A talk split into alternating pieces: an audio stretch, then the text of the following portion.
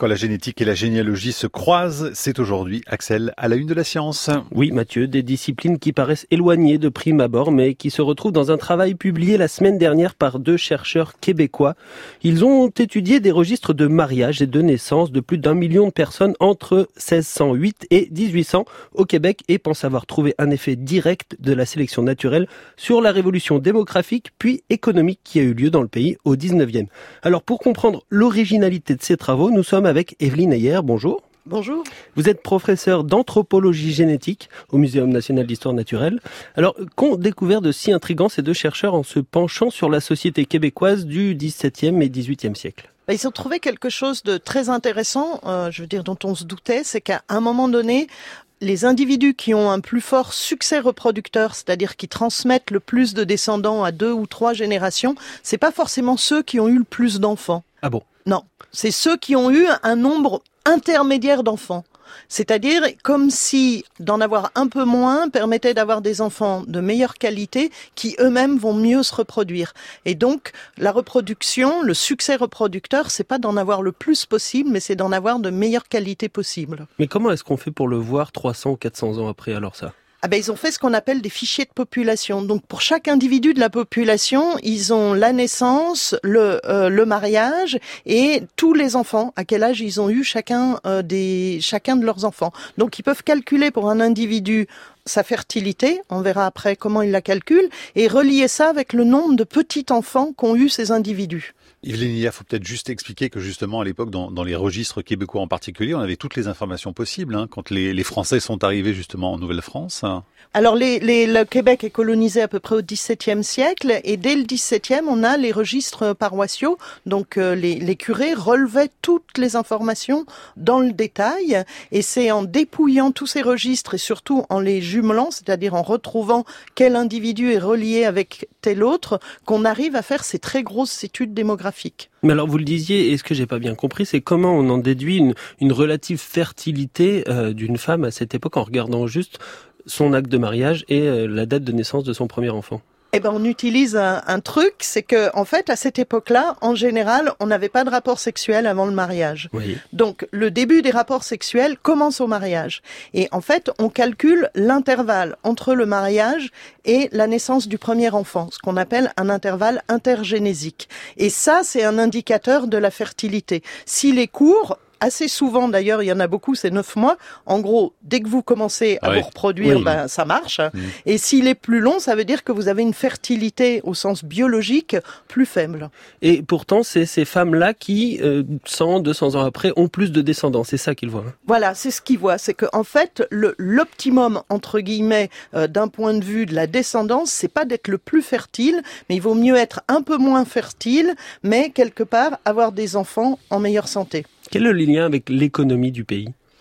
Alors eux, ils essayent de mettre un lien avec l'économie euh, dans le sens où on est dans une population en croissance et que donc on est à un moment où on peut avoir entre guillemets un grand nombre d'enfants. Ce qui était le cas au Québec à cette époque. hein. La, moyenne, c'était c'est vertigineux. Hein. Ah les moyennes, je, je les ai plus autour en de 8-10 enfants, oui, je crois. Ça. Oui, parce que là on voit dans, dans l'article, c'est euh, les familles avec 100 petits enfants ne sont pas rares. Donc euh, c'est vraiment une époque où on finalement très productif. Voilà, très productif. Il n'y avait pas de, de limite entre guillemets euh, au nombre d'enfants à avoir. Et eux, ils pensent que après, on rentre dans ce qu'on appelle la transition démographique. La transition démographique, c'est le moment où on a vu ça dans tous les pays d'Europe, la mortalité infantile diminue et suite à ça, on limite les naissances. En gros, on passe de grandes familles avec beaucoup d'enfants dont certains mouraient en proportion élevée à des familles plus petites dont les enfants euh, survivent mieux. Et donc, ils voient qu'il y a un lien entre ce changement et, entre guillemets, cette transition démographique. Mais la, causalité, par contre, n'est pas claire. À partir de là, c'est des hypothèses. Mais est-ce qu'on peut vraiment parler de sélection naturelle quand même avec cet effet qu'on voit dans les généalogies?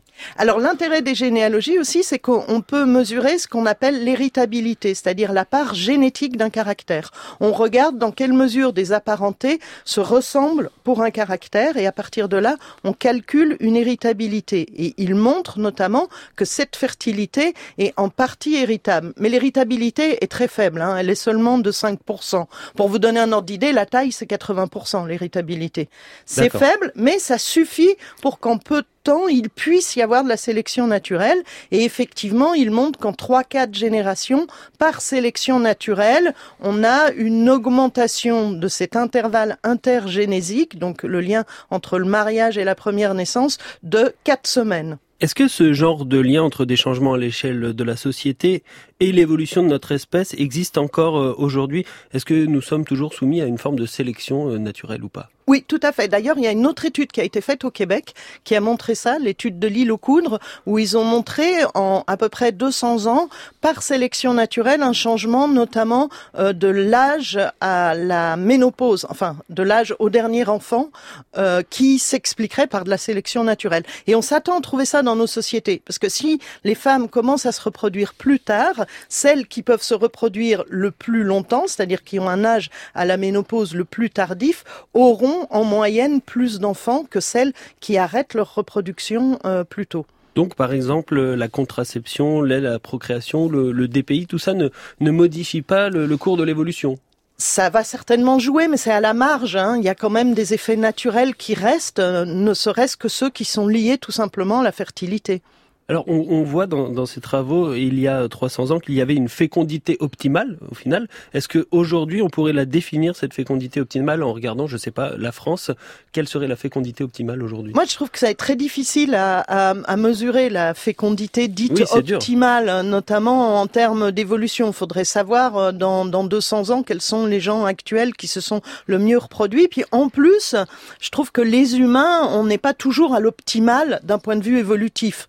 Par exemple, au Japon, à l'heure actuelle, il y a des problèmes. Il y a beaucoup de gens qui ne se reproduisent pas. En termes évolutifs, c'est certainement pas un optimum. Alors, depuis le début, on parle, mais sans s'en rendre compte, de, de la capacité biologique des femmes et de la transmission de ces caractères. Est-ce que les hommes ont joué un rôle à un moment dans ces 400 ans d'évolution?